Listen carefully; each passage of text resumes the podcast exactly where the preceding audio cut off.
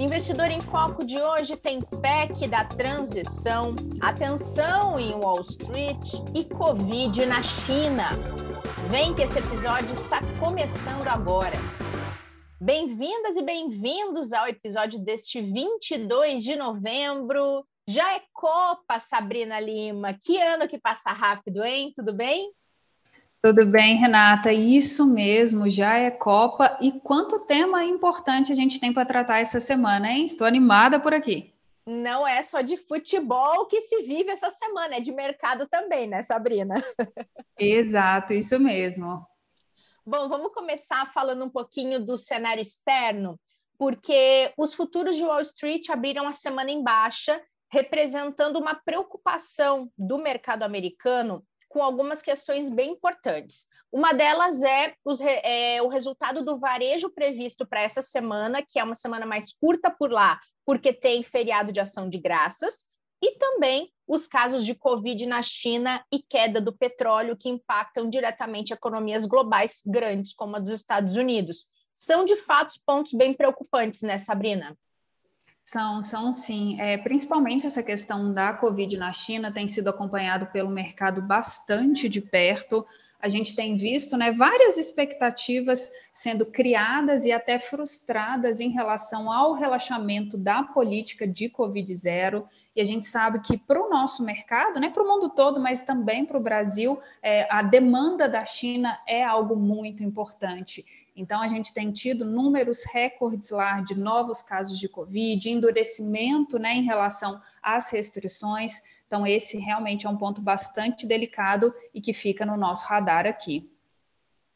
Boa. E os mercados asiáticos, inclusive, também fecharam em baixa nessa abertura da semana, é, preocupados com o que você trouxe, novos casos, mas também com o número de mortes por lá e, esse, e que esse cenário venha a mudar de novo, que venha fechar novas, um, novo, novos estabelecimentos, serviços e atividades que estavam reabrindo. Então, não é uma preocupação exclusiva do mercado norte-americano, é de outros, outros mercados importantes, né?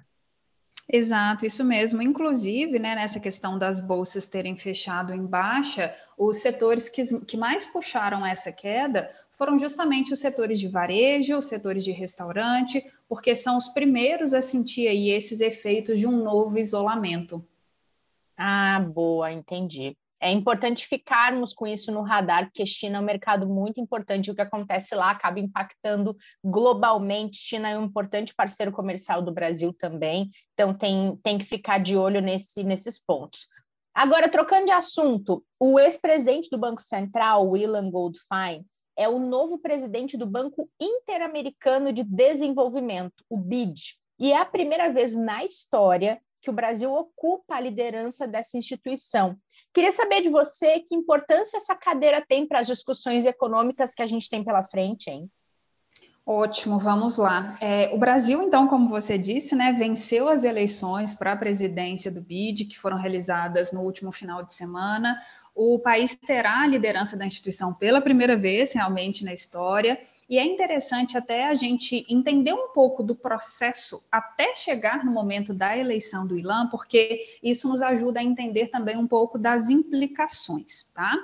Então, falando sobre esse processo até a eleição, o Brasil conseguiu apoio de 17 membros regionais e nove de fora na disputa, a Argentina, ela já havia desistido de concorrer à presidência do BID e essa desistência injetou mais ânimo na campanha brasileira.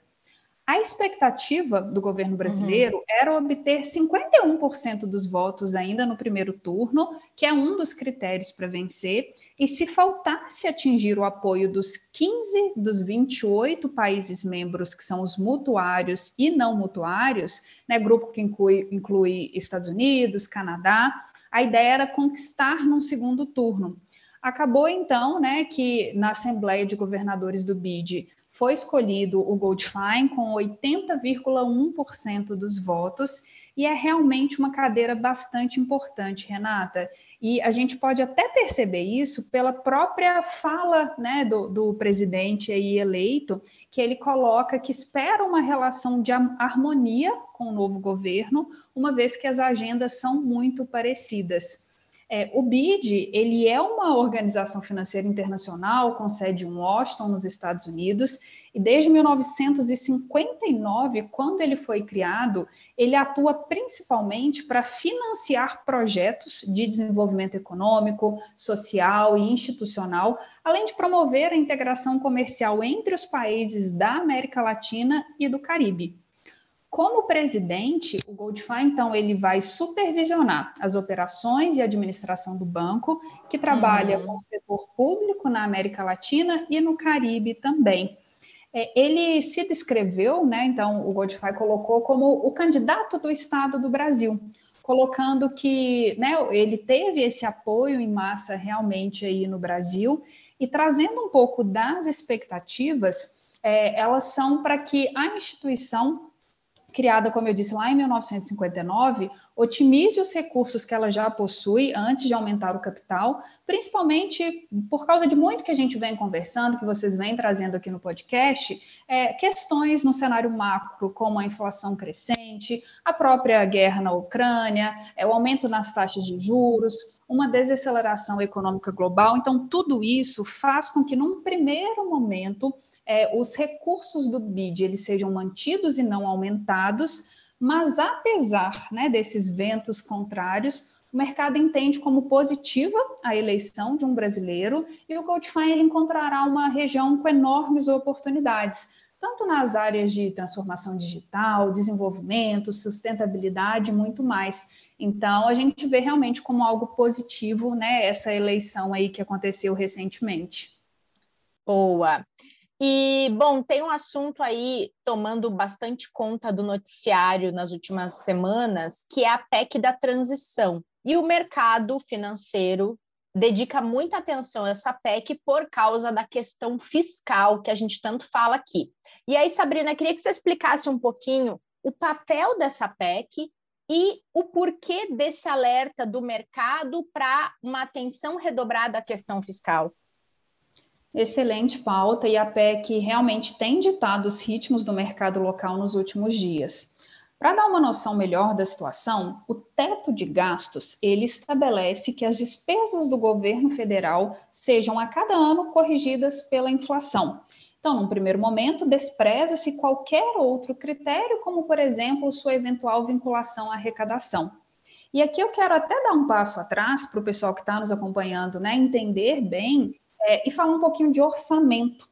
Quando a gente pensa em orçamento, o orçamento ele é composto das receitas correntes da arrecadação de tributos, da, da arrecadação de tributos, das despesas extraordinárias que podem vir, por exemplo, de algum evento específico, como uma privatização, um bônus de exploração de petróleo, e do outro lado do orçamento estão as despesas correntes correspondentes, que são somadas né, aos gastos em investimentos e despesas com precatórios.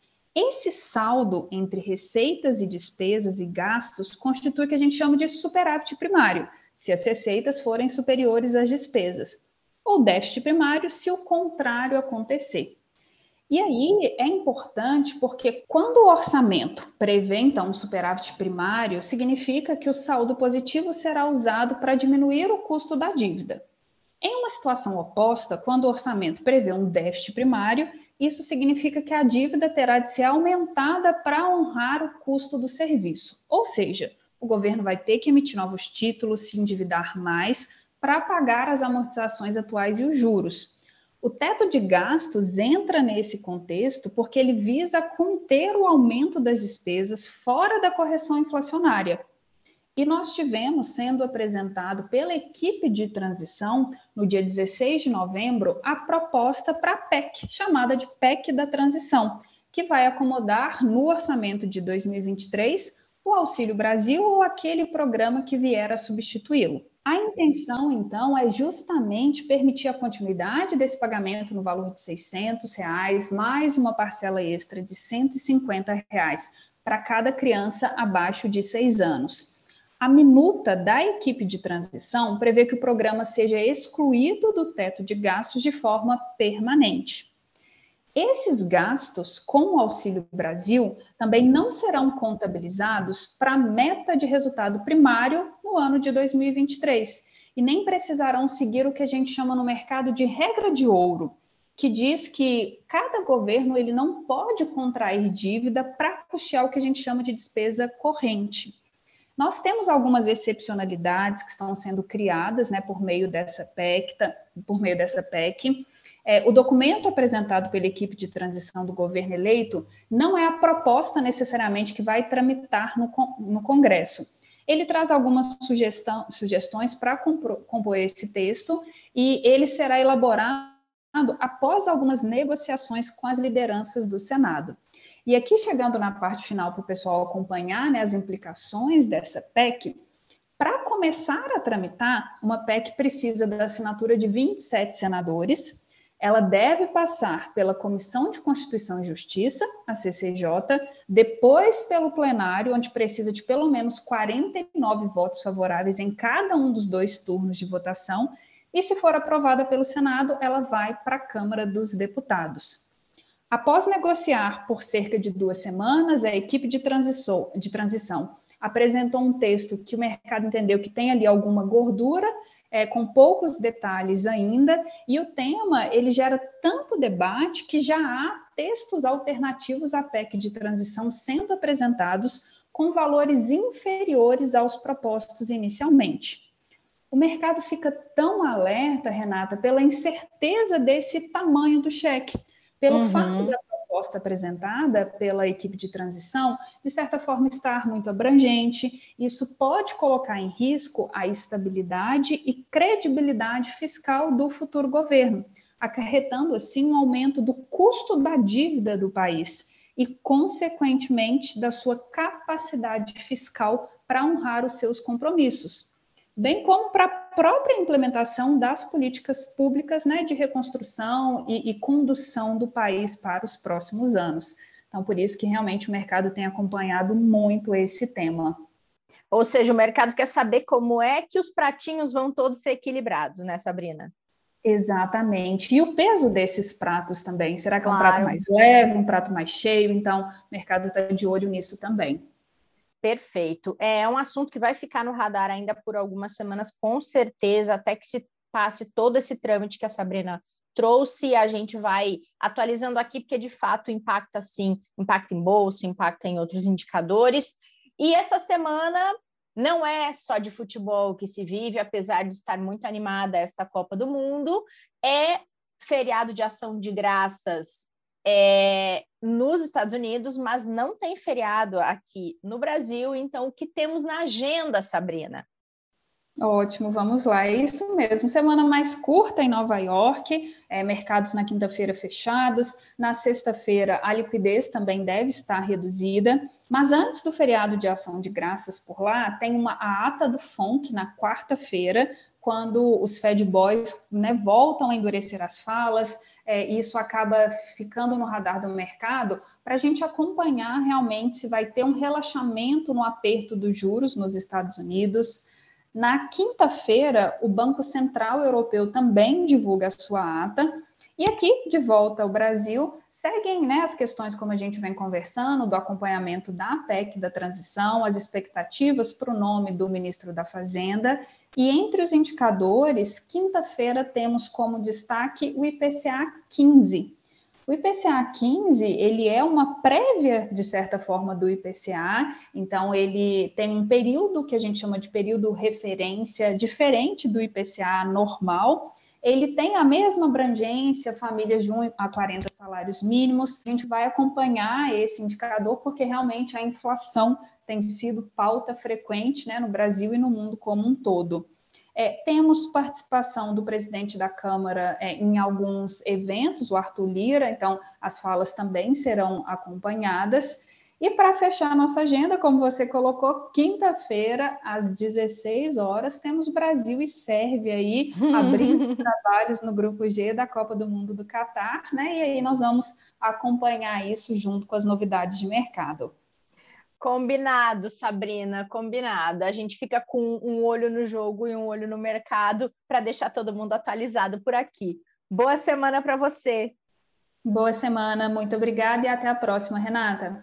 Até! E obrigada a todo mundo que acompanhou aqui mais esse episódio do Investidor em Foco, atualizando você sobre mercado financeiro local e também global. A gente volta na quinta com o episódio de quinta, não percam, esperamos vocês por aqui. Até lá!